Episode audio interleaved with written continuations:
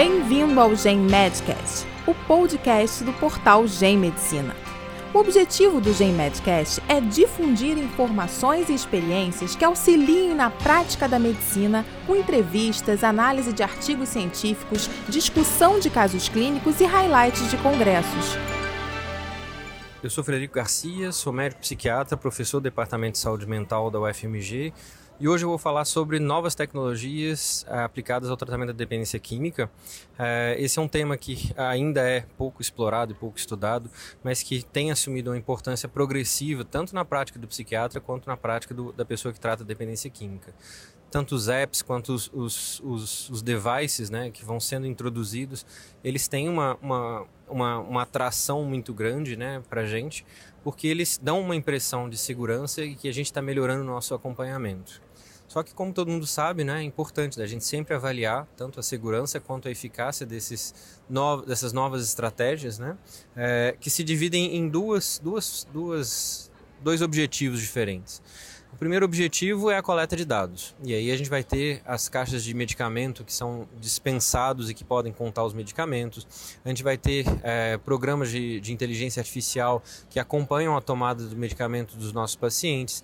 A gente vai ter é, questionários que são instalados nos iPhones e nos smartphones para que eles possam, né, de tempos em tempos, fazer pequenas perguntas para o paciente quanto à relação ao humor, em relação a, a, como é que eles estão se sentindo, os sintomas, e com isso, né, eles criam alertas para a gente. É, e a gente vai ter de um outro lado, além dessas coletas de dados, é, programas e devices que vão fazer é, vão trazer respostas né, para os pacientes a partir dos dados que eles coletaram. Então, eles podem motivar o paciente a tomar medicação, podem lembrar o paciente de tomar medicação, podem lembrar o paciente né, de fazer alguma mudança comportamental que seja é, fundamental no tratamento dele. É, e com isso tentar ajudar esse paciente a aderir melhor ao tratamento e a fazer um, ter um melhor acompanhamento.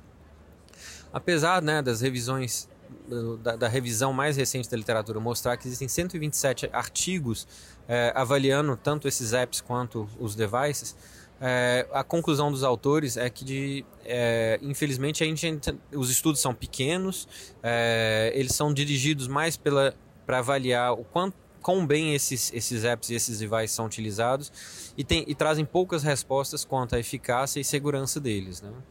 É, então, a, ainda não existe evidência na, na literatura que corrobore para a utilização desses programas ou desses aparelhos né, é, para melhorar tanto a adesão quanto o tratamento dos pacientes com doenças psiquiátricas. É, e um segundo ponto que eu acho, que eu sempre levanto, é que esses aparelhos, como eles ainda não têm evidência de segurança, e segurança tem dois aspectos: primeiro, não ser iatrogênico para o paciente, e segundo, não gerar uma sensação falsa de segurança para o clínico, que vai deixar de acompanhar o paciente regularmente e deixando ele solto, expor essa pessoa a riscos, né? É, eu acho que a gente ainda tem muito caminho a percorrer no desenvolvimento dessas pesquisas para avaliação desses, desses novos aplicativos e instrumentos de saúde. Essa era a mensagem que eu queria deixar aqui hoje. Uma boa tarde para vocês. Você ouviu o Gen Medcast. Acompanhe nossa página para ficar por dentro das novidades. Até o próximo podcast.